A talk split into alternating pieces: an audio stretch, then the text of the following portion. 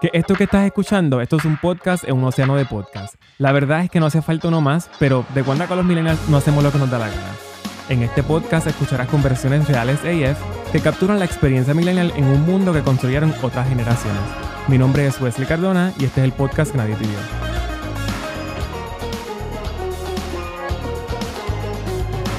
Corillo, que es la que hay? Bienvenidos al episodio 25 del podcast que nadie pidió. Este que le habla es Wesley Cardona y hoy tenemos un episodio súper especial en donde vengo con una invitada que es una amiga a quien aprecio mucho y también fue mi compañera de trabajo y tuvimos una conversación súper chula. Ella se llama Juliana Abreu, mejor conocida en las redes como Yui Puyola y nada, la entrevista la van a escuchar ahora.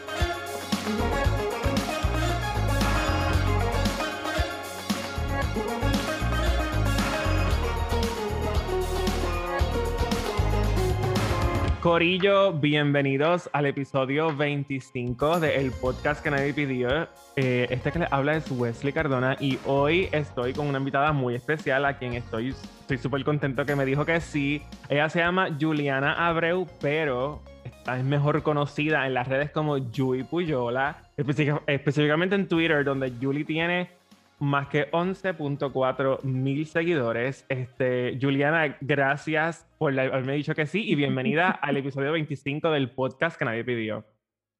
¡Wow! ¡Qué honor! ¡Qué tremenda presentación! Pero pues nada, yo creo que me toca dar la otra cara de, de la presentación aquí. Para los que no sepan, pues sí, yo fuimos compañeros de trabajo. Este, nos conocemos de agencia eh, pasamos muchos dolores de cabeza juntos. Llegó el punto en que nos detestábamos mutuamente, pero no importa, estamos aquí grabando hoy. Oye, yo creo que eso es, un, yo creo que eso es algo bueno para hacer en este episodio, Julie, como que nosotros poder, ¿cómo se llama? Eh, buscar eh, sanar nuestra, nuestras heridas. Estamos aquí sanando, esto es un episodio de... Esto, es una terapia. Un retiro. Exacto, es como un, retiro como, terapia la terapia matrimonial. Exacto. Porque literalmente nosotros, nosotros hacíamos todos juntos, güey. Literal. Eh. Nosotros. Bueno, nuestro primer evento fue un. Un Susan G. Comen. No, el Circo Fest. ¿Fue el circo? No, yo creo que fue. No, mi, primer evento fue Susan G. No, venga. Mira, ya empezamos mal, ya estamos, ya estamos peleando. Por eso, esa era la dinámica, Corillo, gracias. Era toda solo para esto. no, pero sí fue. Sí, porque el, el Circo Fest fue en febrero y el Susanji fue como en marzo o abril. Ok, pues nada, yo te, voy a creer. Yo siento, yo sigo pensando que fue el Susanji. Tú borraste cintas de Circo Fest de lo malo que fue. no, yo, yo no, ¿sabes qué? Actually, yo, actually, no, ese fue el, ese no fue el día que yo me compré un pastelillo bien grandote. ¿Ese fue ese día o no? Claro, es la única vez que, te, que vamos a ver a Wesley comiendo pastelillo. o sea, que yo, que, yo lo comparta en mis redes, exacto, pero que yo lo comparta en mis redes porque no, mi paladar, mi paladar ha comido cosas bastante nasty, debo decir. Pero mira, Yuli, no, no nos desviemos de la conversación. Yo, yo, yo eventual, eventualmente yo quería dejarle saber a la gente que tú, tú y yo habíamos trabajado juntos, así que Julie obviamente después de haber hecho esa presentación tan formal, ah, la realidad es que, no, tranquila, la realidad es que Julie y yo, pues somos amigos, nos conocemos ya hace, nosotros nos conocimos en el 2018 porque yo comencé a trabajar contigo para esa fecha, así que pues ya llevamos tiempo de, de amistad y de conocernos y de estar en la vida de uno del otro porque después de trabajar en ese lugar juntos, terminamos trabajando en el próximo eh, lugar juntos, así que pues la vida se ha empeñado en que Julie, es, yo estar en la vida de Julie y que Julie esté en la mía, pero yo estoy súper contento por eso. y este, pues nada, sí, Julie y yo comenzamos a trabajar en el 2018, este, trabajábamos una cuenta juntos, una cuenta de muchos retos y de muchas cosas que, que pero sí la vida era color de rosa. La vida era color no pun intended, la vida era color de rosa. Y realmente Julie y yo no peleábamos mucho. Yo, Julie lo que hacía era que se enchismaba conmigo y se me escondía. Entonces, cuando yo no la encontraba, salía en la oficina. Que Wesley, no me vea, por favor. Literal. ¿Y qué tú haces? Y yo me estoy escondiendo de Wesley. Y yo, cuando yo, cuando yo sabía que estaba en su escritorio, decía, esta se está escondiendo de mí. Pero yo siempre y me como encontraba. Es lo cabrón que me encontraba. Claro. Eso es lo más cabrón como que, hola bebé, sé que está aquí, yo me cago en la fucking madre. Porque la cosa es que usualmente cuando, cuando yo peleaba, cuando yo peleaba en mi otro trabajo y en, inclusive también mi trabajo actual, cuando yo peleo con alguien, pues, usualmente...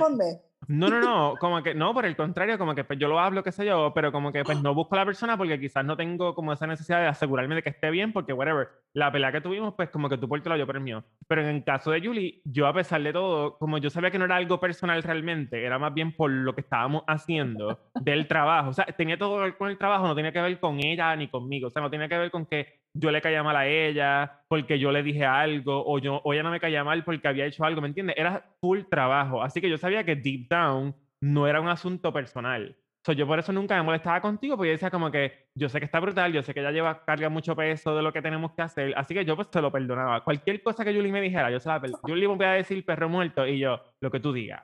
Yo me, me cambio el handle de, de, Instagram para viejo muerto porque whatever. Wesley me perdona, eso está cabrón, eso está cabrón. de seguro eso fue por el episodio bíblico que tuviste con Melissa. Definitivo, he, venido, eh, vengo eh, de... Eh, vengo de, de, varias reflexiones espirituales que me han hecho una nueva. Hacho, ese, ese, amor al prójimo te tienen. Pues mija, los mandamientos de vez en cuando hay que ponerlos en práctica. Mira, pero volviendo, para que no, porque no, seguimos desviándonos. El punto es que no, Julie, Julie y yo peleábamos, pero nunca era personal, así que pues nada, yo la buscaba para saber cómo ella estaba. Y nada, yo la dejaba. Yo simplemente iba, le decía cuatro chistecitos, le preguntaba, ¿todo bien? ¿Estás ayudando con algo? ¿Qué sé yo? Y de ahí como que, sí, todo bien. Y yo quiero almorzar. Y ella pedía de uva para no almorzar con nadie. Y ella ahí como con, su bolsito de majao, just living her best life.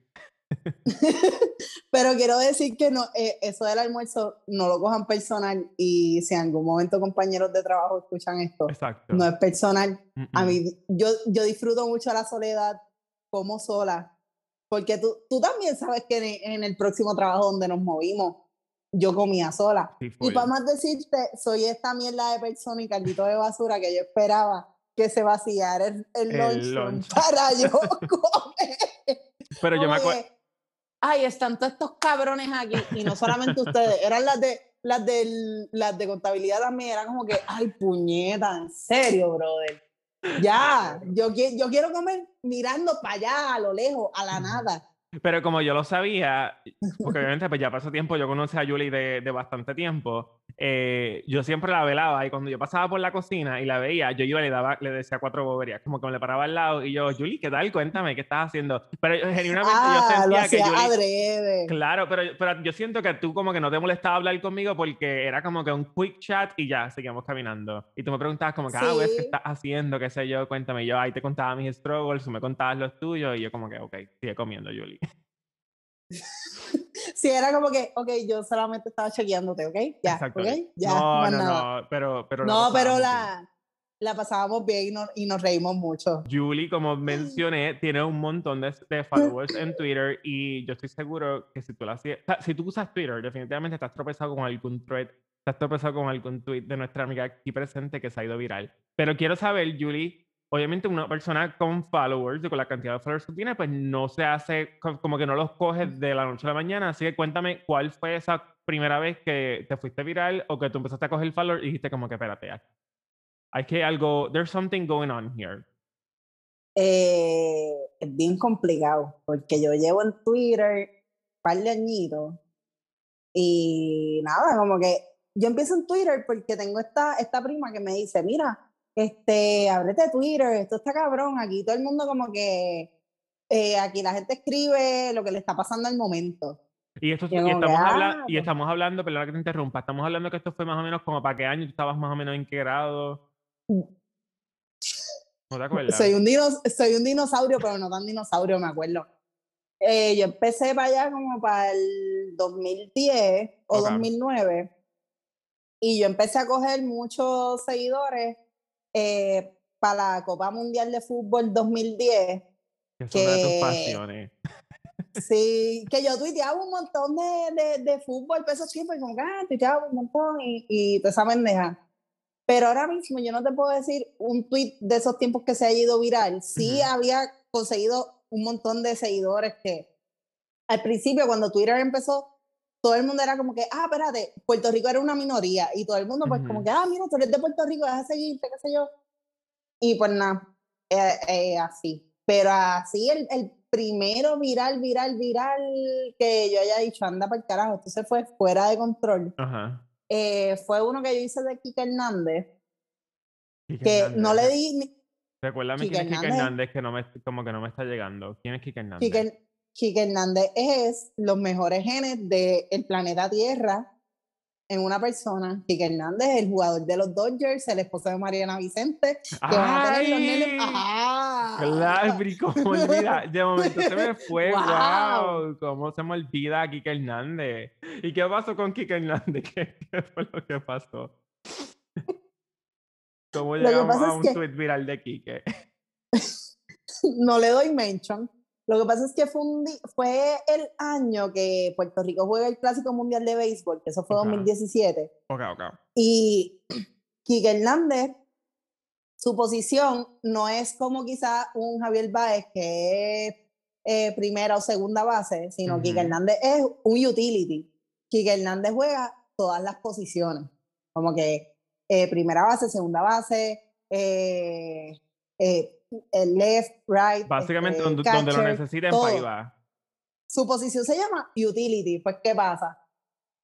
Para esos tiempos que la gente no estaba tan sensible como está ahora, pues yo tiro este tweet que decía, ¿cómo tú vas a roncar de ser padre y madre a la vez cuando Kike Hernández es, es primera base, segunda base, pitcher, catcher, center field, right field, Sí, y todas esas cosas. Y pues el tweet se fue viral. La cosa es que yo no, yo no tagueo a Quique. Ajá. Y por alguna razón ese tweet llegó a donde Quique. Y Quique lo comparte, como que le da retweet en su Twitter. Quique le da este le da screenshot y lo comparte en Facebook y ese es como que el primer tweet viral. Así que se me va. Y si tú te pones a ver el, el tweet, para esos tiempos viral era que cogiese, qué sé yo, como que 500 likes y toda esa mierda. Ya, ya esto es pues, ahora mismo ya virales es otro tipo de, de, liga. Pero ese fue el primero, así que yo empecé también a, coger un montón de, de, seguidores y también después de eso, para el verano del, del 2019, yo estuve bien activa en las redes. Este, nada, llevando mensajes educativos pero gracioso a la vez, como que cabrones, hay que sacar este tipo de aquí. 100%, recuerdo sí que, que tú eras una de esas voces que era bien presente y no, como que me inspiró mucho el, el, el tú estar como tan vocal sobre las cosas que estaban pasando. Obviamente, pues tú estabas eh, compartiendo cosas que simplemente estaban pasando y había mucha gente haciendo lo mismo, pero obviamente pues hay una diferencia entre cuando tú pues quizás no tienes tantos followers y eso no significa que tú no uses las redes para alzar tu voz a, a, cualquier cosa que tú quieras apoyar, cualquier cosa que tú quieras denunciar, pero obviamente pues el poder de una persona que sí tiene followers pues hace una diferencia. Y yo siento que yo, yo debo hablar de mí, yo siento que tú me inspiraste mucho en, en envolverme, en, en, porque en ese momento no era nada anormal que estuvieran pasando cosas bien al garo en el gobierno, porque eso era lo que siempre había pasado. Yo pienso que lo que, lo que, lo que, la, lo que fue diferente es que por primera vez la gente no solamente se indignó, porque aquí en Puerto Rico se indigna bastante rápido, pero fue que esa indignación se convirtió en acción. Y yo siento que mucha gente, yo por ejemplo, te voy a, o vuelvo y lo digo, yo me inspiré en que no solamente tú estabas denunciando, la, yo recuerdo que tú eras de mis amistades así como cercanas o gente que yo conocía, era de las primeras personas que se fue a la calle a protestar. Que eso es algo que quizás yo, por ejemplo, yo lo hice y eso es algo que yo quizás normalmente no hubiese hecho si no hubiese quizás si no quizás hubiese visto el ejemplo de otras personas a quien yo quiero, admiro y respeto, haciéndolo. De como que, mira, yo sé que nos encanta el vacilón, eso está súper cool, porque siempre lo hacemos, nos trepiamos. Cada cosa que hace este gobierno, mm. somos los primeros en vacilarlo y eso está súper cool. Pero eso no se puede... son memes opportunities, pero es que ese chat estuvo bien cabrón. Exacto, pero que también, que no, que no solamente se quedó ahí, es que también se convirtió, y digo, como que la, la, indignación no solamente se puede transformar en chistes, también se tiene que transformar en acción. Y vuelvo y digo, eso, yo, yo creo que tú fuiste una de las personas que a mí personalmente me inspiró a, tenemos que hacer algo, tenemos que también cogerlo en serio. Este, y estoy seguro que en, la misma historia mía, es la misma historia de mucha gente que te sigue las redes y, ¿verdad? y, que, y que admira lo que hace este, y se ríe con las cosas que comparte. Eh, ¿Algún otro? Yo sé que tú eres muy famosa con tus threads. Recuerdo que un thread tuyo de Evelyn Vázquez llegó hasta, hasta, hasta un periódico digital, ¿verdad? El calce, el calce resaltó. ¿Hay alguno que tú hayas hecho que te cogió una vida que tú digas como que andaba? Yo jamás pensé que estuviese llegado a este punto. Pues hay bastantes, como que de Evelyn Vázquez no es el único que ha llegado a los periódicos. Este, llegó uno también de Susa con, con Tata Charboniel. Llegó uno que, que se fue al garete, que yo dije, pero ¿cómo carajo la gente, o sea, como que disfruta de esta mierda? O sea, él, en la cuarentena yo estaba en Zorra, este, y entonces hago este thread.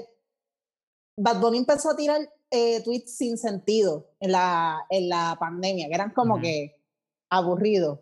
Eso es boca nada más para ti. Y yo lo que hice fue traducir los tweets de Bad Bunny a las caras de Wanda Vázquez. y eso mm, también. Me lo, de este, también me acuerdo y de este. Y eso también lo reseñaron y yo dije, anda pa'l carajo. o sea, yo como que, wow, esto está fuera de control.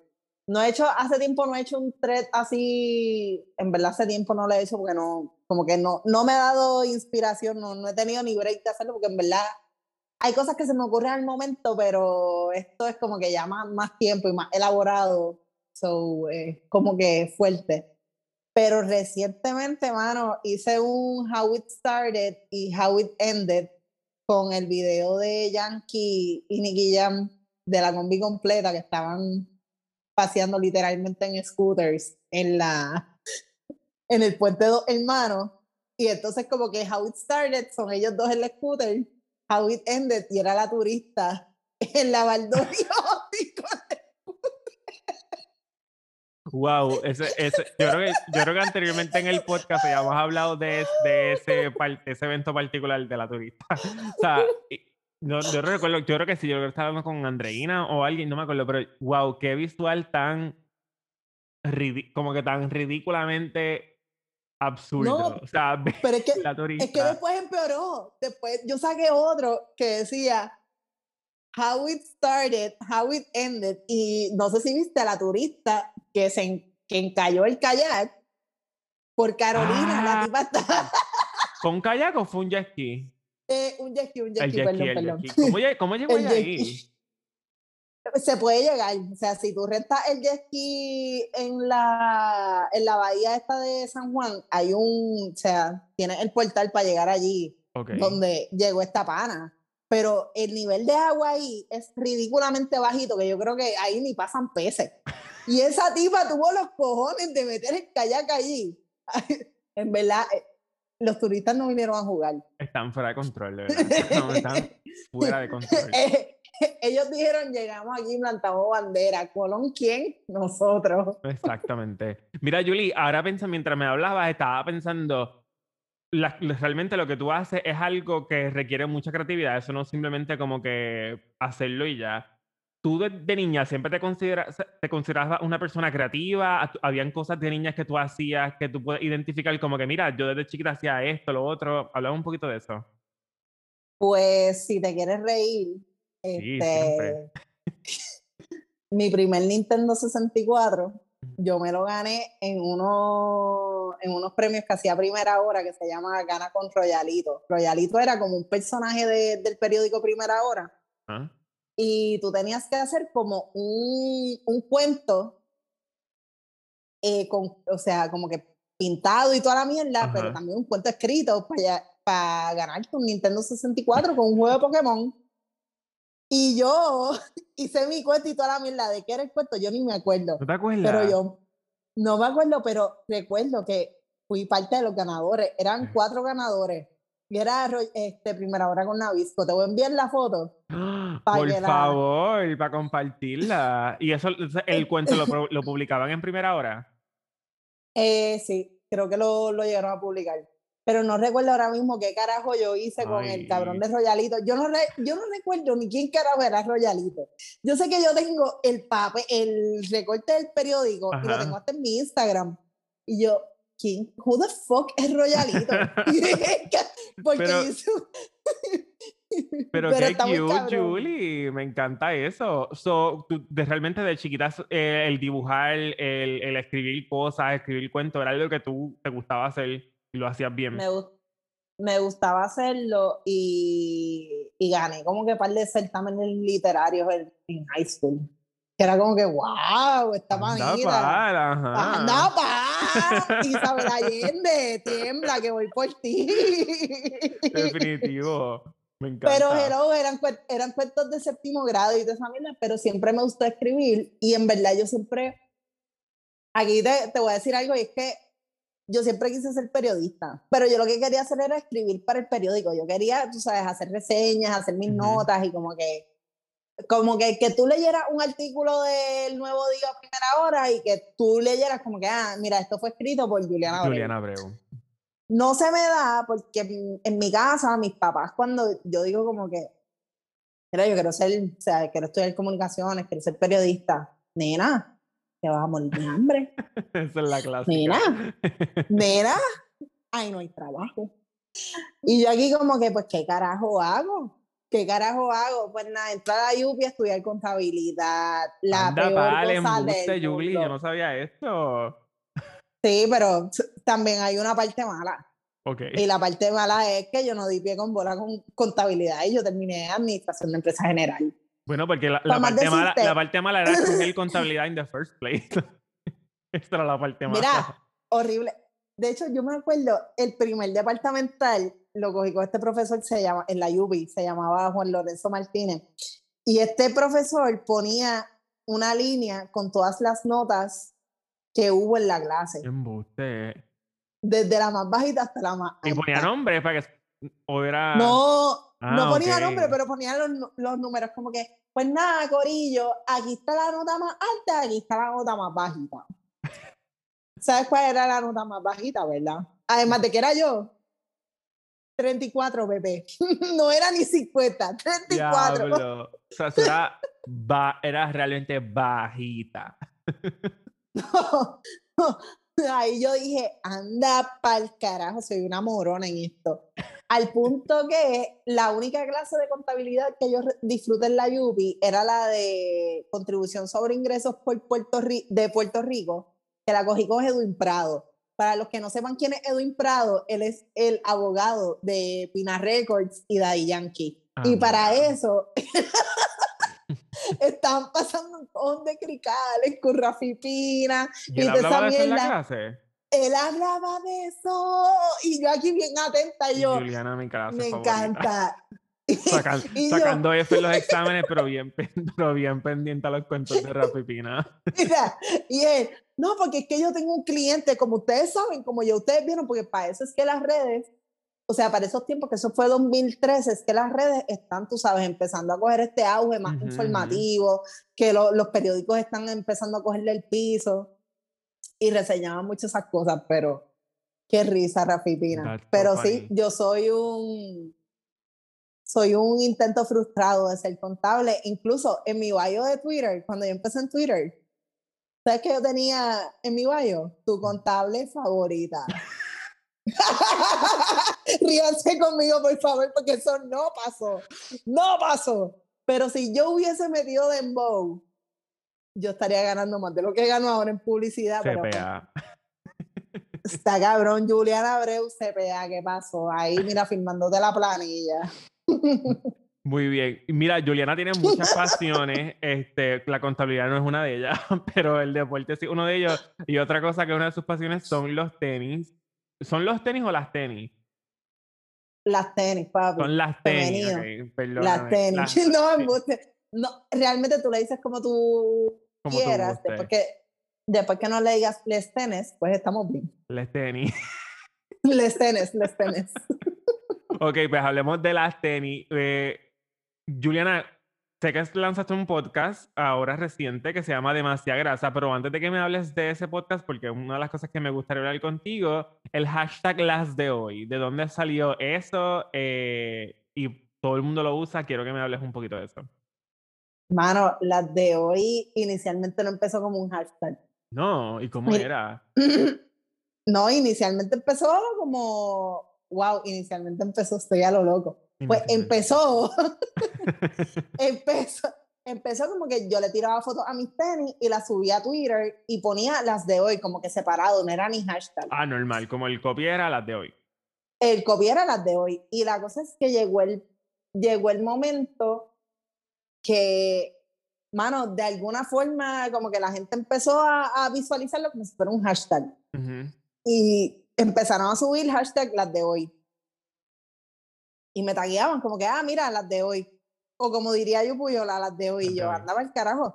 Y en verdad, como que subían tenis bonitas. Nunca recibí Converse y en verdad estoy agradecida de que nadie me haya tallado unas Converse en las de hoy, porque en verdad ahí sí yo no iba a saber qué carajo contestarles, como que, ay, qué brutal. Ah, un like y ya. sí, como que, ¡woo! Qué bueno, gracias por usar el hashtag. sí, yo, excelente. Pero de ahí, como que de ahí eso se mueve a, Instagram también. Quizás en Instagram no soy este, necesariamente tan poderosa como en Twitter, pero no me arrepiento. Y aún así lo he visto mucho en Instagram. O sea, yo, yo, sigo para También es obviamente tú seguimos mucha gente en común porque conocemos mucha gente en común. Pero yo lo he visto un montón de veces. Yo creo que hasta yo he usado el hashtag en algún momento. Ah, pues, además de que me, me, me parece súper chulo. Está súper cool. Bueno, yo me siento cabrón porque hasta el secretario de Hacienda usa las de hoy. Ajá. so ya eso para mí ya yo gané la vida. You made it, ¿Sabes qué? Porque ya todo el mundo usa las de hoy, pues las de hoy. Y en verdad es una comunidad bien bonita. Como que la gente te taguea y, y busca ese tipo de que tú valides o que tú veas como que, mira, me gustan los tenis como a ti o y en verdad es cool. A mí me gusta mucho. O sea, yo empecé con esto de los tenis, mano, hace ya tiempito. Siempre, siempre me gustaron los tenis. Y cuando yo era chamaquita que jugaba fútbol en, en high school, mano, este, los indoors, yo era loca con los indoors. Y para los que no sepan lo que son los indoors, los indoors son este tenis que es como el gancho, Ah, eh, eh, como el gancho de fútbol, pero en tenis regular, o sea, sin las pullitas de abajo, que era el, el, tenis. Y yo compraba mucho Yoma, mucho tenis Yoma. Y ahí yo dije, no, me encantan estos tenis. Y si hay alguien aquí escuchando que tuvo esos Yoma, deben acordarse de los Yoma que son verde neón. Y de ahí empecé como que, mano, ¿sabes qué? Tenis es la que hay. Cuando empecé a trabajar en tienda, yo iba en tenis, porque además de que era más cómodo, las ventas te las adjudicaban y era más fácil decir como que sí, me atendió la de las tenis versus quién carajo te atendió.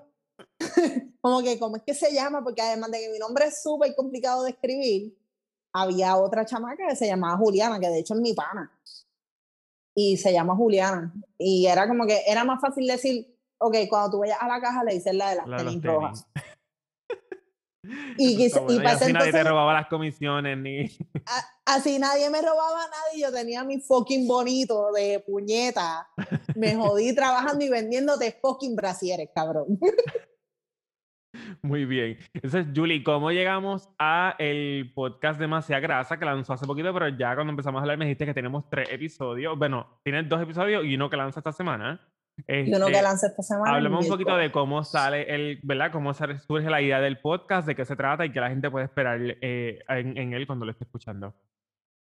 Pues, mano, el podcast, la idea no es mía, la idea es de Exnier, que Exnier es el que me hace la, la invitación a, a, ser parte de, de, este invento con él, que me dice, mira, este, Alexi y Marisol, que son del podcast de Melissa de Siempre el Lunes, que son los fundadores de, ese podcast, este, te recomendaron eh, para hacer este podcast de tenis, me dijeron que tú sabes un montón, esto, lo otro.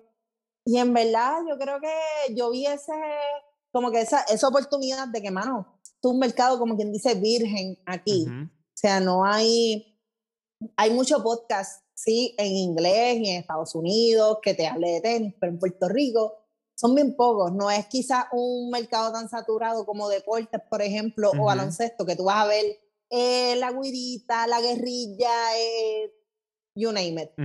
Y yo dije, ¿sabes qué? Pues vamos, fuck it, y, y lo hacemos. Y realmente como que en este podcast lo que queremos es, mano, a lo mejor tú compras un tenis, ponle, yo, yo recuerdo tenis que haya tenido Wesley, uno fila blanco. Pues Wesley los Wesley como persona, Wesley los compra porque Wesley sigue la moda, Wesley, a Wesley le gusta ese tenis, eh, pero nosotros lo que, haré, lo que hacemos es como que sí, mira, este tenis está de moda, pero para que tú sepas, este tenis vino eh, hace tantos años y surgió de tal cosa. Ahora está de moda, pues por X, Y, Z. Y te hablamos como que un poquito de, de dónde surge el tenis, te escribimos el tenis, te hablamos de la tecnología del tenis, porque a lo mejor hay cosas que tú no sabes, que es como que, mira, pues este tenis en particular, eh, tú lo puedes usar para correr, lo puedes usar para yoguear, no te va a joder las rodillas, eh, o, o al revés, como que mira, este tenis no lo uses para correr, este tenis es solamente para, qué sé yo, este entrenamiento de gimnasio, que no sea trotadora ni, ni correr por ahí.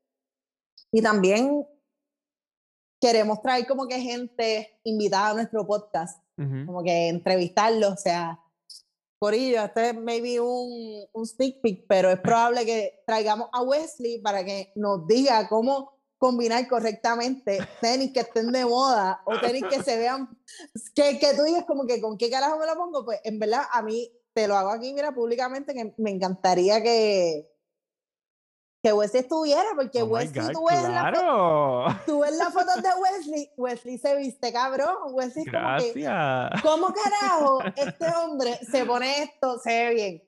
Y son cosas, y hay gente que, mano, hay tanta tela para cortar Wesley que, que... De hecho, número uno, gracias por eso, de verdad. Este, y número dos, yo necesito una buena recomendación de tenis para correr. Yo, Juliana es súper fan. Ah de correr. Eh, yo personalmente empecé a correr cuando comenzó la pandemia. Obviamente, pues he tenido mis momentos donde no lo he hecho con la frecuencia que me gustaría, pero trato siempre la semana, aunque sea una vez a la semana, aunque sea los sábados, eh, irme a correr. Y ahora mismo estoy usando unos tenis que me los compré en Marshalls hace tiempito ya, me los compré hace unos meses ah, También, también te recomendamos dónde puedes buscarlos y, y, yo recomiendo Marshalls para buscar tenis, así que estás bien, empezaste bien. Empecé bien, pero ahora mismo no, como que siento que no son los mejores porque termino con mucho dolor en los, pies, en los pies y las rodillas, como que yo, yo no sé si es la forma en que corro o lo que sea, pero siento que obviamente yo sé que la el correr, en las rodillas reciben mucho impacto, eso es normal que obviamente que las rodillas pues, de alguna forma las sienta como que no, nunca es un dolor insoportable, pero no sé si es que es momento ya de cambiar los zapatos o si es que tú me recomiendas alguna marca particular que sea, porque honestamente como corro bastante, estoy dispuesto a pagarlo, al principio compré los de Marshalls porque quería algo que fuera para correr, pero algo que no me arruinara. Pero ahora mismo, como lo estoy haciendo más, no me molestaría tener que invertir, qué sé yo, digamos, ciento y pico de pesos en unos tenis que yo sepa que son realmente buenos para correr? Pues yo creo que ¿Hace cuánto tienes esos tenis? Ahora las preguntas las, hago yo ahora. No, me encanta. Pues mira, yo me compré esos tenis. Yo comencé, déjame ver, yo te digo ahora, más o menos para cuando fue que me los compré. Yo creo que eso fue para. Yo empecé a trabajar en mi nuevo trabajo en octubre. Déjame mirar el calendario del año pasado y te digo. Yo empecé pues, en mi trabajo en octubre. Yo diría que fue más o menos como para septiembre. Como para septiembre del 2020. Pues yo creo que debes cambiarlo y si en verdad estás ahí súper committed por buscar como que unos tenis que, que vayan contigo. Los, los mejores tenis para correr, te adelanto que no son los más lindos del mundo. Porque son un tenis. Que, sean, feos. Son un tenis que tú vas a ver la, la suela súper ancha y es para eso mismo, para que tengas como que ese cushion cuando estés corriendo y, y, las rodillas como que no, no, se, no se impacten tanto. Este, yo, pues también hay un par de factores, como que, mira, yo no me quiero joder las rodillas porque a mí me operaron el ligamento anterior cruzado para allá, para el 2011. Y era porque yo corría un montón, pero estaba corriendo con unas Nike que tú pensarías como que diablo, Nike está bien cabrón, pero estaba corriendo con unas tenis que no eran para darle la pela que yo le estaba dando. Entonces el ligamento se me desgasta. Pues, por el uso, por tanto estar como que corriendo, en verdad yo le metí un montón y el ligamento se me empieza a desgastar y en una práctica de fútbol pues choco con una muchacha y ahí se me rompe. Nada, me operaron el ligamento, puedo correr, soy una persona normal. Solamente tengo como unas seis cicatrices en la piel izquierda, pero estamos bien y estamos, seguimos corriendo. Pero, mano, hay un montón de tenis. Este, yo ahora mismo no sé cómo es tu pie, tu pie es plano, tu pie es con arco. Mi pie eh. es tan plano como el de un taíno, ¿me entiendes? Como que mi pie es, es lo único que yo tengo de taína. Pues no tengo ni el color ni nada, pero tengo el pie. pues para eso, este, yo por lo menos recomiendo los, yo uso los Brooks Adrenaline y esos son para gente que tiene el, pie plano, que hace como que más cómodo el pie como tal cuando estés corriendo porque hay tenis como los Hoka, por ejemplo, que tienen mucho arco, eso es para personas que tienen mucho arco. A mí ese tenis no me funciona. Okay. Y estas tiendas, hay tiendas que te miden la pisada y dicen como que, ok, tú pies de tal forma, tú pisas de tal forma, que eso es algo que tú tienes que ver también, cómo tú pisas, cómo tú caminas. Y ahí te recomiendan como que, ah, mira, Wesley camina de esta forma, pues vamos a recomendarle este.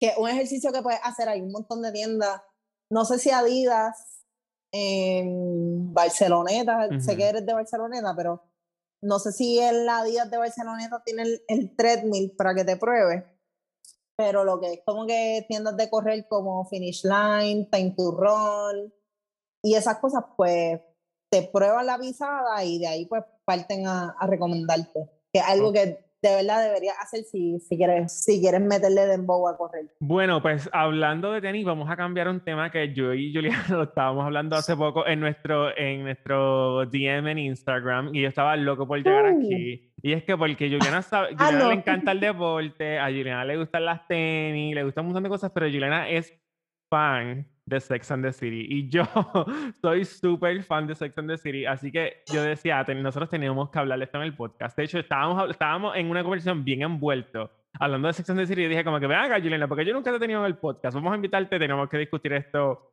y compartir esta conversación con otra gente. Este, vamos por la primera, la pregunta más básica que se hacen los fans de Sex and the City cuando se conocen. ¿Quién tú eres? ¿De Miranda, de Samantha, de Charlotte o de Carrie? ¿Quién tú dices, si tuviese que escoger a una, pues obviamente son bien diversas y no necesariamente se parecen, uno se parece a una 100%, pero si tuvieses que escoger a una, que tú dices, yo me identifico más con esta, ¿cuál sería? Mano, yo te diría que un híbrido entre Miranda y, y Carrie. Ok. o sea, yo diría que un híbrido porque, mano, eh, mira, Samantha y Carrie, Dios mío, que mira. Ah, Samantha. Samantha, sí. O sea, y Samantha, por, por lo que es, sin Samantha, la serie no sería sex, sería solamente The City. Eso decía Julie, Julie me dijo este eso en, conversando, como que sería, sin, sin Samantha la, la, serie se llamara En The City y ya. En The City, como que, ajá, cabrón, como, o sea, Samantha es quien hace la serie, quien hace que la serie se llame Sex. Pero entonces también me identifico un par de cosas con Carrie, obviamente no su gusto al vestir, porque Carrie tiene un closet espectacular. A lo mejor lo, o sea, como que ese nivel es como que sí, me vi la cantidad de zapatos y cuidado, pero eh, Carrie le gusta, o sea, le gusta también la de escribir. Este, Carrie así ha sufrido, pero también ha sido una cabrona. so, en verdad, es como que ese mix and match perfecto no te digo ni, ni Charlotte ni Miranda, porque Tú eres cero, ellas dos pues, jamás y nunca. Nada, ni un 2%. además de que es súper sweet. Ni Charlotte ni Miranda, porque ya están más, más orientadas a esto de como que, ay, me encanta la familia, me encanta casarme y toda la mierda. Son mucho más familia oriented. Sí, como que a mí me gusta, yo creo más en esto de, ¿sabes qué? Que disfruta de la vida, lo que sea que haya. Y tengo, exacto, tengo también hasta estas cosas, yo puedo ser un híbrido, esto va a sonar bien loco, pero puedo ser un híbrido entre eh, Samantha, Carrie y Mr. Big. Y Mr. Big. y pero, ¿por qué lo dices en particular? Necesito que abundes en eso. Bueno, porque Mr. Big, no sé, Mr. Big no estaba seguro de querer en la primera película. Ah, Mr. Big no estaba seguro de casarse. Esa es la próxima pregunta que vamos a hacer. Ah, pues vamos, ok, dale. Ok, no, pero te entiendo. Yo, yo también, yo me identifico mucho con Carrie. Yo sé que Carrie es un, un personaje bastante problemático. O sea, Carrie, hay seasons que Carrie puede ser bastante insoportable Este, y, to y tomó... ser loca para allá, cabrón. Sí, es como que... Literal, o como que en los Cabrón, cógete vacaciones, ya, y, específicamente en los primeros seasons, cuando ella estaba ahí con la relación, ella era bien intensa con Big, entonces como que Big era claramente este tipo de hombre que tú no puedes estar encima de él, tú tienes que dejarlo también que el hombre fluya. Entonces ya como que, ¿y qué significa esto? Y tú me amas, I'm the one, y es como que, loca, cálmate, ¿qué te pasa? Porque eres tan Si Carrie hubiese tenido Google para esos tiempos, Carrie buscaba en Google ok, eh, eh, esta persona me dijo esto, le gustó. literalmente en, Yahoo, en, en, Yahoo Questions. pregunta ya, ajá, y lo ponía, si tuviese Twitter, hashtag pregunta Yahoo.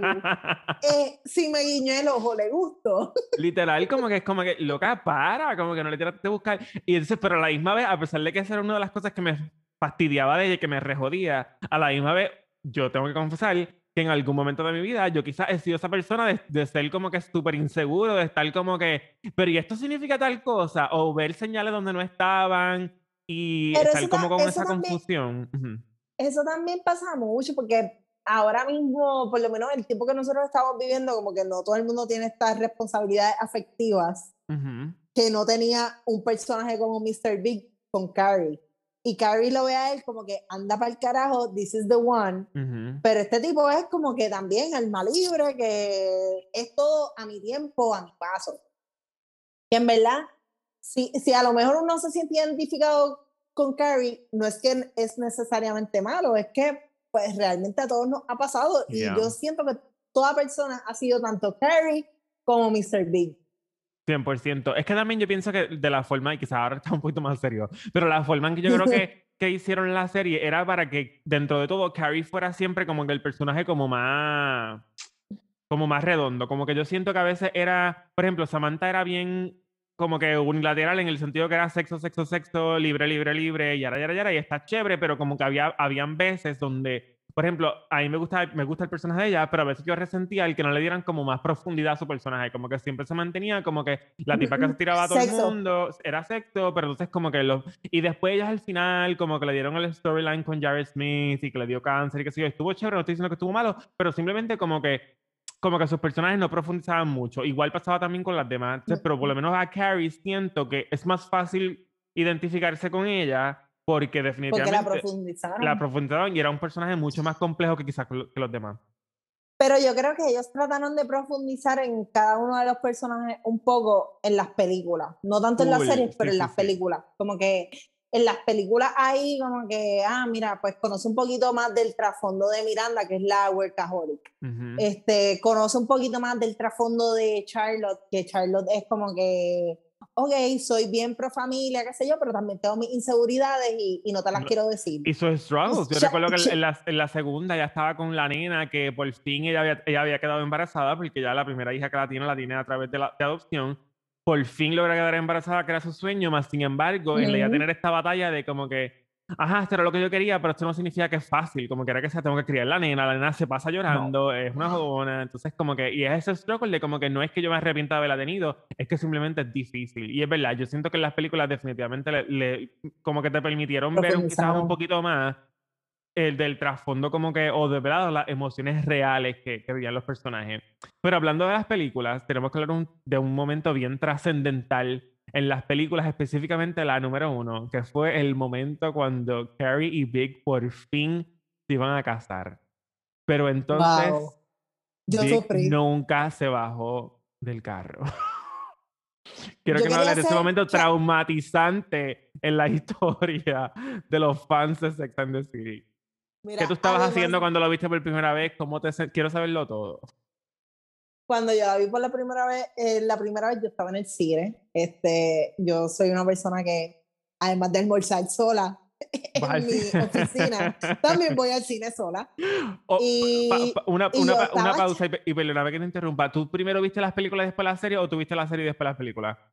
La serie y después las películas porque mis papás randomly, ellos eran bien fan de Sex and the City y nosotros de chamaquitos, o sea, teníamos como ocho años y esa mierda y pues, pues tenías a la bellaca de Samantha, pero son cosas que tú te enteras después y, y te dicen como que, eh, Corillo, es domingo, te tienes que ir a dormir.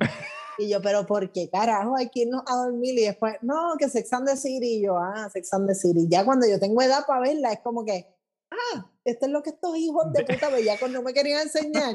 Déjame ver que, cuál era el gran secreto de Sex and the City los domingos en la noche.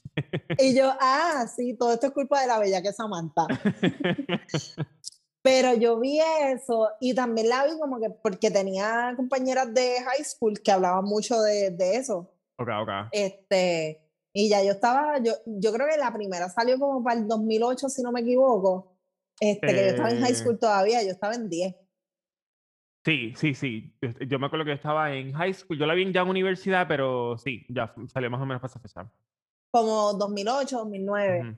Y la cosa es que yo la veo en el cine, como que voy sola y yo ahí yo, que este hijo de puta no se va a bajar. Mm. O sea, yo quería ser Charlotte y darle con el ramo, pero yo quería que las espinas de la rosa le explotaran los jodidos ojos al hijo de la gran puta ese. Porque es que, ¿cómo carajo? ¿Por qué no tienes los huevos suficientes de decirle el día antes, por lo menos, cabrón, para que no, para que no se arregle? Dile ahí, mira, Corillo, mira, Corillo, no voy a llegar. Y yo creo que eso es algo... O permitir que la... yo, yo, sé que él, él, una de las cosas que le frustró era que él veía que, la, que como que la cosa se iba saliendo de control poco a poco, como que primero era una boda bien chiquita y de momento nos estamos casando salió en Page 6, la tipa tiene el super traje, yara, yara, yara. Pero volvemos, ¿por qué permitió que llegara tan lejos? Si no se iba a bajar del carro. Yo creo que también, yo no dudo que él se haya enamorado de ella. Sin embargo, pienso que ella también el personaje de ella es esta mujer que piensa que la boda tiene que irse por todo lo alto, que ella es como que, okay, sí, sí, como idealiza, idealiza, mucho las cosas, entonces como que es más lo que está en su cabeza que lo que es real. Y eso también es culpa de las amigas, porque tú lo ves cuando ella le presenta a Charlotte el, el, traje que ella quería usar, que era un traje que ella tenía en su closet. No era ni siquiera que ella fue a David Bridal a buscar un traje ella, ah, mira, pues esto es lo que voy a usar. Y ella y el, y el amigo la, miran como que, como que, cabrón, Harry Bradshaw usar esto en su boda. No, no, no, no. Y ahí también tú ves cómo la, la opinión de tus amigos quizás es como que influye un poquito en tu comportamiento o en, o en lo que tú piensas, como que, wow, espérate. Eh, mis padres me dijeron que yo me tengo que ir por todo lo alto. Y eso yo creo que, que la jodió bastante. También como que hay, creo que hay un issue de, tú sabes, comunicación, como que Mr. Big pudo haberle dicho como que, mira, Cari, este, como que yo quiero algo privado, yo no quiero algo por todo lo alto, porque en verdad, o sea, lo que hizo ella fue espantarlo. Sí, pero, pero, pero, pero fue lo mismo que pasó en la serie al principio, cuando la tipa seguía hostigándolo y encima de él, y am I the one, am I the one, y esto que y lo otro, y qué significa esto, y qué significa lo otro, y es como que, ajá, Big al final del día terminó como que hartándose de ella, porque es como que loca, como que dame un break, déjame como que, claro, y Big obviamente tenía su, tiene su issue, porque pues también es este es típico macharrán, las cosas se hacen a mi manera, etcétera, etcétera, etcétera, pero a la misma vez es como que y no es que le estamos echando la culpa a ella, porque él tiene sus culpas, pero pues si, nos si vamos a hablar de Carrie solamente, pues sí, definitivamente ella hizo cosas que yo siento que, ah, que estaban bien de más y que tuvieron mucha influencia de cosas externas y ella quizás olvidó el, el, el, el propósito real de ellos casarse, que era el ellos tener como que un contrato, no un contrato, sino como que ellos tener como que esta qué sé yo, este documento legal.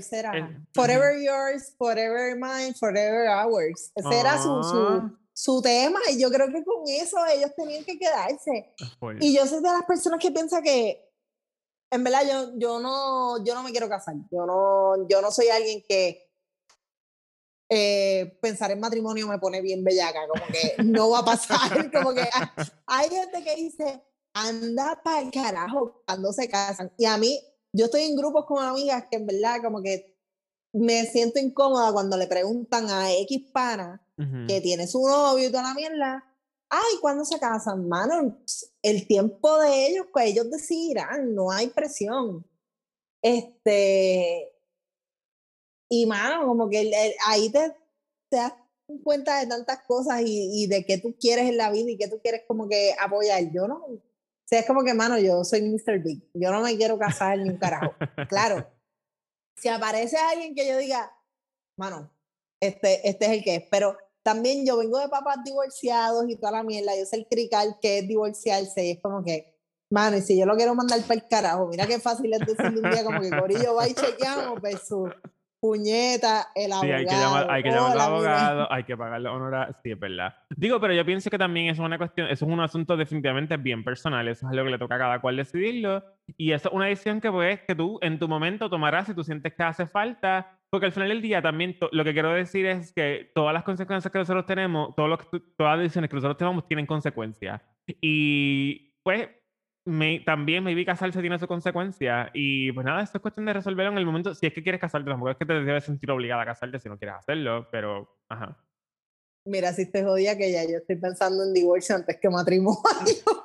Pero, pero, oye, pero también eso pasa, también en el mundo en que nosotros vivimos y como tú dices, de tu trasfondo, eso, uno sabe que eso es una posibilidad, como que por más que queramos romantizar la experiencia, no deja de ser una posibilidad. Entonces hay que también pensar en eso, aunque quizás esto no es la parte más bonita en la que tú debes pensar, porque tú no debes casarte con alguien pensando, ah, pues me voy a divorciar de él en X cantidad de tiempo, pero no deja de ser una posibilidad.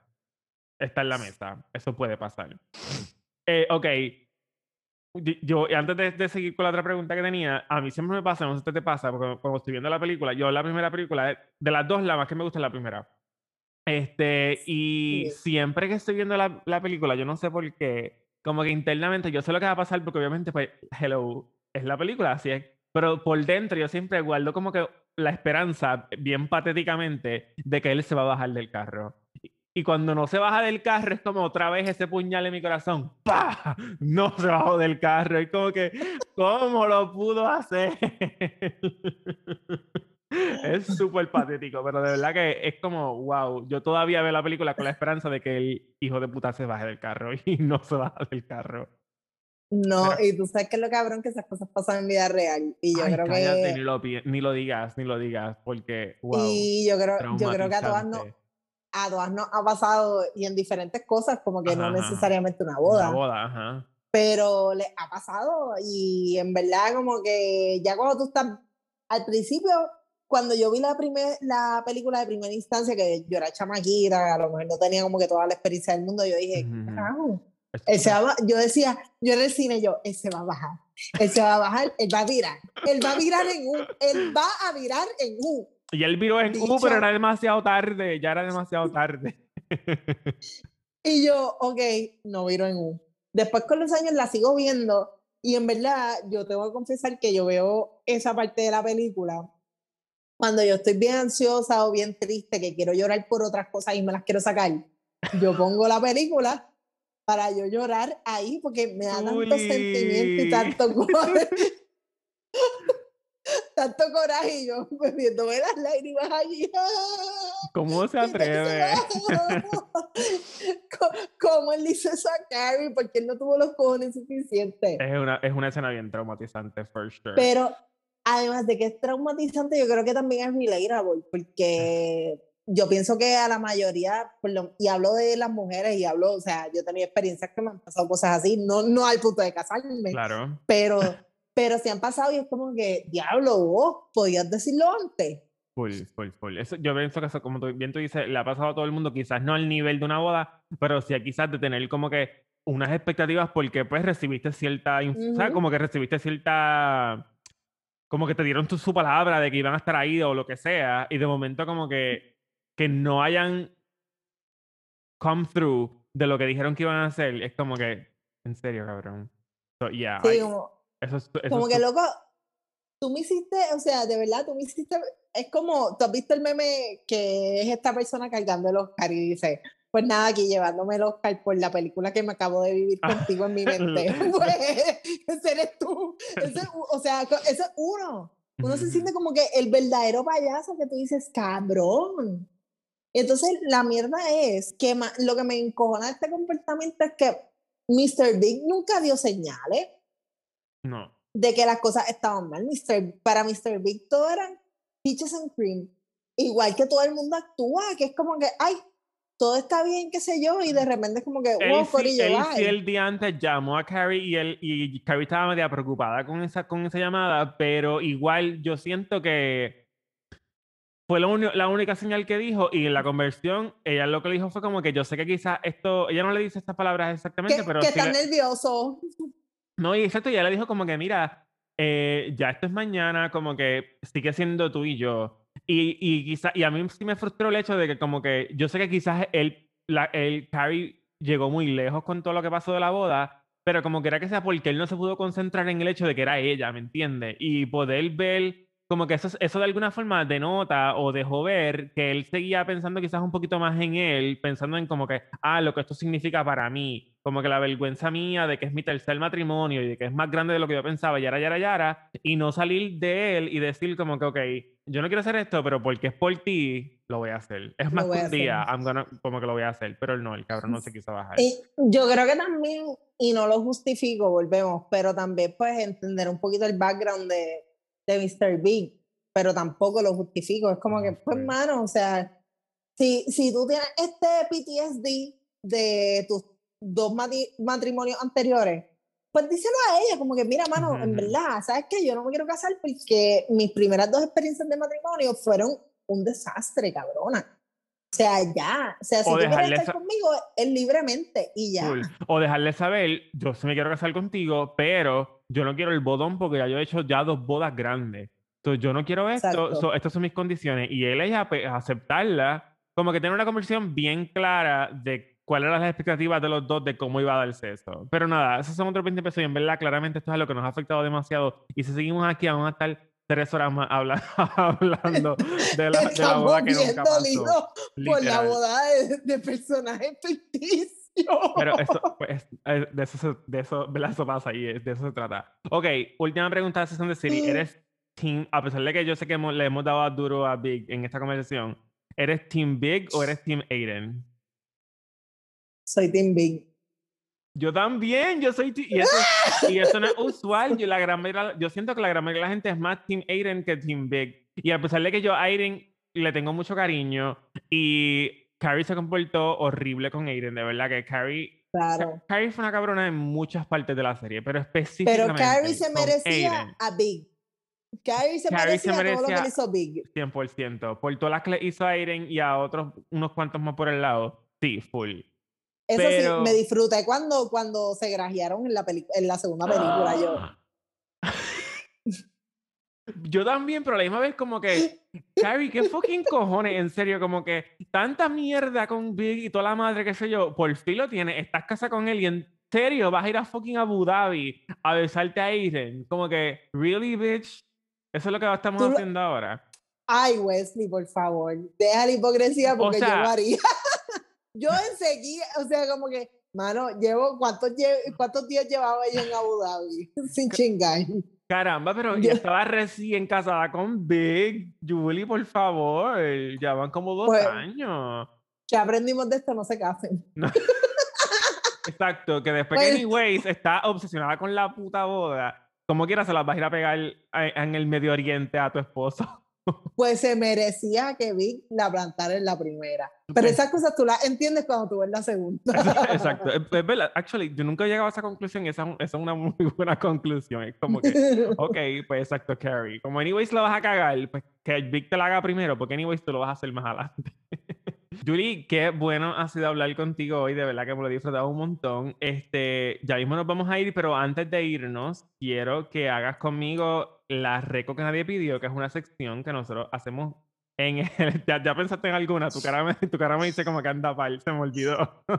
No, pero tú puedes empezar. Claro, yo voy a empezar. el host, claro. Y ahí yo, yo, yo tiro la mía. Dale, súper. Pues mira, lo voy a explicar a los que no sepan de lo que estamos hablando. La Reco que nadie pide es una sección que eh, hacemos en el podcast, no en todos los episodios, pero la gran mayoría. Y pues nada, es simplemente nosotros te recomendamos, nosotros me refiero a mí y a mi invitado especial, te recomendamos alguna serie, alguna película, alguna actividad física, alguna aplicación, alguna cuenta de Instagram, lo que sea. Este, nosotros te lo recomendamos para que tú lo, lo, hagas. Pues, ¿quieres empezar tú o empiezo yo? Ya sé, ya sé. Ok, pues tírala. Nada, nadie me preguntó esto, pero necesito que todos vean la serie de Luis Miguel. Este Netflix, este Netflix, el primer season está completo en Netflix. Eh, pero la segunda temporada, pues están tirando episodios semanales. Así que ya de la segunda temporada hay tres episodios. el primer día que, el día de lanzamiento nada más eh, sacaron dos episodios juntos, así que, mano, hay tres episodios, tienen soundtrack en Spotify, tienen que, de verdad, tienen, yo estoy volando en canto con Luis Miguel, o sea, yo llegué al nivel de enferma, que yo, después que salía cada episodio, yo estaba como que andaba el carajo, yo tengo que googlear esto. Y una de las cuentas que sigo en Twitter, sí, y disculpen que me haya excedido con las recomendaciones no, no, que acabo no, de dar. Este es tu momento para, que, para brillar, Julie. Pero en Twitter, este, seguí una cuenta que se llama Luisito Rey. Y Luisito Rey es el nombre del papá de Luis Miguel. Y esta es como una cuenta troll, una cuenta parodia. Del papá tuiteando. Del, del papá tuiteando. O sea, el papá de Luis Miguel, para el que no me esté para el que me esté escuchando aquí, es el enemigo número uno del planeta. Es malo, ¿verdad? Es más malo que un Limber es malo con cojones. O sea, imagínate que tu que tú tengas la tú eres cantante bien cabrón, tú estás saliendo toda la mierda y tengas la oportunidad de cantar con Bad Bunny y tu papá te niegue la oportunidad de cantar con Bad Bunny, que es el artista número uno ahora en el fucking 2020, 2021. Wow. Así de malo ese cabrón, así que vean la serie para que ustedes vean, para que ustedes vean de qué yo hablo. Estoy aquí para eso. Julie, gracias por esa recomendación, de verdad que te votaste. Tú siempre te votas y de verdad que no la dejaste caer con la reco. bueno, pues les voy a dar la mía. La mía es una serie de HBO Max eh, y se llama I May Destroy You. Este, es una serie, está buenísima. Es una serie, eh, es comedia, pero trata un tema que es bien fuerte. Eh, la protagonista, y lo voy a decir porque no es ningún spoiler. Básicamente, cuando tú ves el trailer, lo presentan. La premisa es que ella eh, se fue un día a pariciar con un amigo y al otro día no recuerda nada, pero después, poco a poco, ya empieza a recordar cosas y una de las cosas que recuerda es que ella la violaron en ese jangueo. Entonces es ella recordando todo lo que haya pasado, pero... Y tú pensarías, ¿cómo puede ser una serie de comedia tratando un tema tan serio como este? Ajá. No tengo ni forma de cómo explicarlo, pero es que la forma, el personaje, eh, ella, es una, ella es británica, pero es negra. Y qué sé yo, como que presentan tanto como queda la cultura yo no sé, es buenísima, de verdad que no tengo ni forma de, de, de, cómo explicarla bien. Tiene como que flashbacks de esa noche, también tienen flashbacks de otras cosas que pasaron en su vida. Este, presenta también historias de, ella tiene dos mejores amigos, un amigo que, que es gay, que también lamentablemente pues pasó una experiencia bien mala. También tiene otra amiga que también tiene otra experiencia bien mala. Eso también realmente la, la, la, la serie a, pesar de que obviamente pues, presenta un, un, un, acontecimiento como una violación que es algo tan fuerte, pero también presenta cómo existen micro, microagresiones que muchas veces están normalizadas por la sociedad, pero que realmente son cosas que tienen pues efectos bien negativos en la vida de las personas y más que nada no cuentan con consentimiento, así que cualquier cosa que cualquier cosa que pase y no cuenta con consentimiento es una microagresión y nada, realmente como que te trae mucha perspectiva y te trae mucha educación sobre el tema y de verdad que está buenísima, de verdad que se las recomiendo, son como, son como dos episodios, es bastante larguita,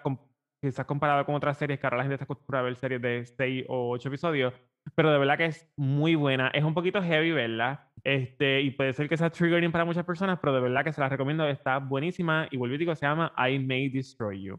Julie, gracias un millón por haber dicho que sí a esta invitación. De verdad que hablar contigo siempre es súper divertido. Así que gracias por haber estado en el podcast en el video. Y hopefully no sea, la no sea la última vez, sino que esta sea la primera de muchas.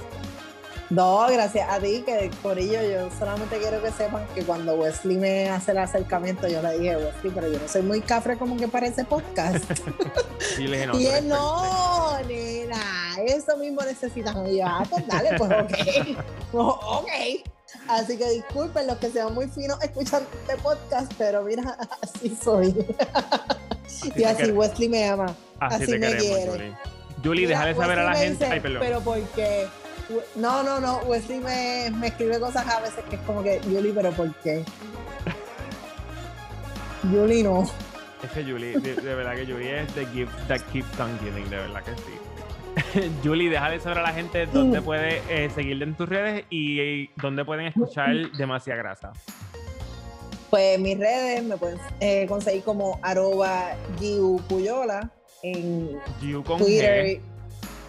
con G, I de punto, U de única, P de pendeja, U de única otra vez. Y de Yola, O de, oso. oso. L de Loud y A de Manon, de Abreu. Así que Yupuyola en Twitter y en Instagram. Y demasiada grasa, en verdad, como que no, no, quiero obligar a nadie a que nos siga, pero si quieren saber de tenis, como que un poquito de historia, o en verdad como que quieren refrescar un poquito su, su timeline en ambas redes, pues nos dan follow, este, arroba demasiada grasa, y nos consiguen en Spotify, iHeartRadio, en YouTube, si nos quieren ver las carotas. Y ¿qué más tengo? Este Apple Podcast. Muy bien. Y, y sacan episodios semanales. Sí, semanales todos los miércoles, así que prevenidos que es probable que para allá como para mayo empecemos a traer invitados bien buenos. Muy bien, muy bien. Pues nada, ya saben dónde escucharlo y gracias otra vez, Julie, por haber dicho que sí a estar aquí conmigo. No, gracias a ti por la invitación. Me siento cabrón, como que wow, esto es un honor entrar, entrar al podcast de Wesley, cabrón. Okay. como que, ay, te quieres, ok, ok, ah, ok. Yo hice las preguntas pertinentes, pero no, en verdad, Wesley, gracias. Siempre es bueno hablar contigo y necesitamos hacer un episodio solamente de Sex and the City. Full, definitivo. Nos quedamos con mucho sin hablar, pero nada, solo eso viene, eso viene. Nada, si no me textean, no importa tu término, Pues dale, gracias, Julie. Gracias a ti. Bye bye.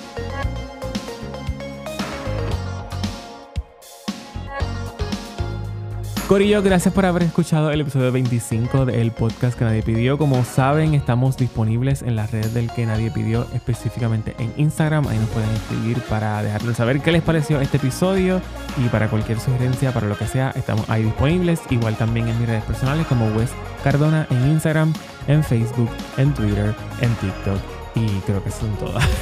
Este, como saben, subimos episodios una semana sí, una semana no. Así que cuando quieran saber cuándo lanzamos episodios, pues usted mira cuándo fue la última fecha que subimos un episodio. Acá la matemática así sabrá cuándo es que sale el próximo episodio. Este, ¿qué más me falta decirles? Creo que no me falta nada más que decirles. Espero que se hayan disfrutado este episodio y nos vemos en la próxima. Chao.